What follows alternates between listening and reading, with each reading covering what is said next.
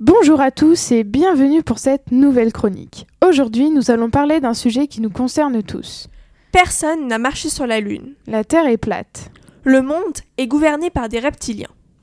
Vous avez sûrement déjà entendu certaines des théories du complot qui circulent. Solène, veux-tu rappeler à nos auditeurs ce qu'est une théorie du complot? La théorie du complot est une thèse formée d'idées non officielles selon laquelle les événements mondiaux sont planifiés par un groupe secret d'hommes dont le but est de dominer le monde. Cette théorie permet de désigner un coupable idéal sans preuve. Par exemple, les personnes croient que les gens au pouvoir mentent pour cacher des choses graves. Les personnes créant ces théories pensent que rien n'arrive par hasard. Tout ce qui se produit est le résultat de volontés cachées. Rien n'est tel qu'il paraît être, et tout est lié, mais de façon occulte. C'est une façon de se protéger de l'angoisse. La réalité est dure à admettre, alors les gens préfèrent croire à leurs fantasmes. C'est comme cela que naissent les théories. Pour les complotistes, il n'y a que deux catégories de personnes, les bons et les mauvais. Cela donne une vision du monde plus simple et plus facile à comprendre. Savez-vous que plus de 80% de la population française croit en au moins une théorie conspirationniste? C'est un chiffre qui illustre l'ampleur de la diffusion de ces thèses et de la difficulté de les combattre. Les personnes qui sont les plus susceptibles de croire à ces théories sont les personnes qui ont un caractère obsessionnel. Elles sont aveuglées par leurs théories qui, selon elles, n'ont aucune faille. Ces personnes pensent ne pas être idiotes et ne pas se faire piéger.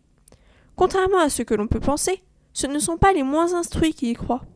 Les personnes qui ont fait plus d'études sont plus curieuses et pensent donc que plus de choses sont possibles. Les théories du complot peuvent être inoffensives si l'on fait attention. Mais généralement, elles sont assez nuisibles pour tous, car cela peut aller très loin, voire virer jusqu'à l'obsession. C'est une sorte de cercle vicieux.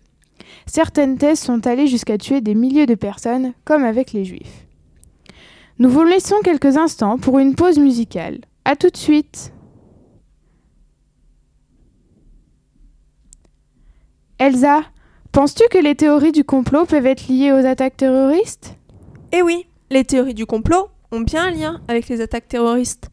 À chaque fois qu'un attentat se produit, de multiples théories apparaissent. Les théories impactent souvent la politique et les médias. En voici quelques exemples. Les attentats du 11 septembre 2001 ont détruit les deux tours jumelles de New York et une partie de la ville. C'est le plus gros attentat qui ait touché les États-Unis. Plusieurs théories circulent sur le sujet.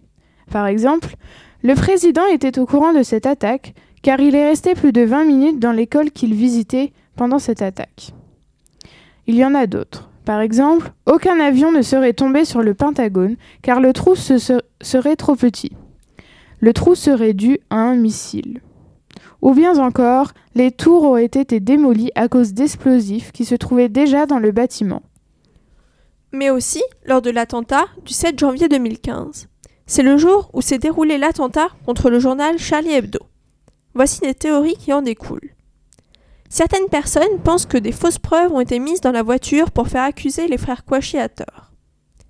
Dans des vidéos prises pendant l'attaque, on peut croire que les rétroviseurs de la voiture sont blancs, mais sur les photos de la voiture qui a été retrouvée quelques minutes après, on peut voir des rétroviseurs noirs. Certains pensent que ce n'est pas la même voiture. Et Internet dans tout ça? Internet est devenu un outil certes très utile, mais il est aussi particulièrement propice à la prolifération de la désinformation. Les réseaux sociaux et Internet permettent de partager et de propager facilement et rapidement des informations et des théories partout dans le monde. Par exemple, si on veut se renseigner sur les attaques du Bataclan et que l'on tape Attentat B sur YouTube, la plateforme nous propose Attentat Bataclan complot.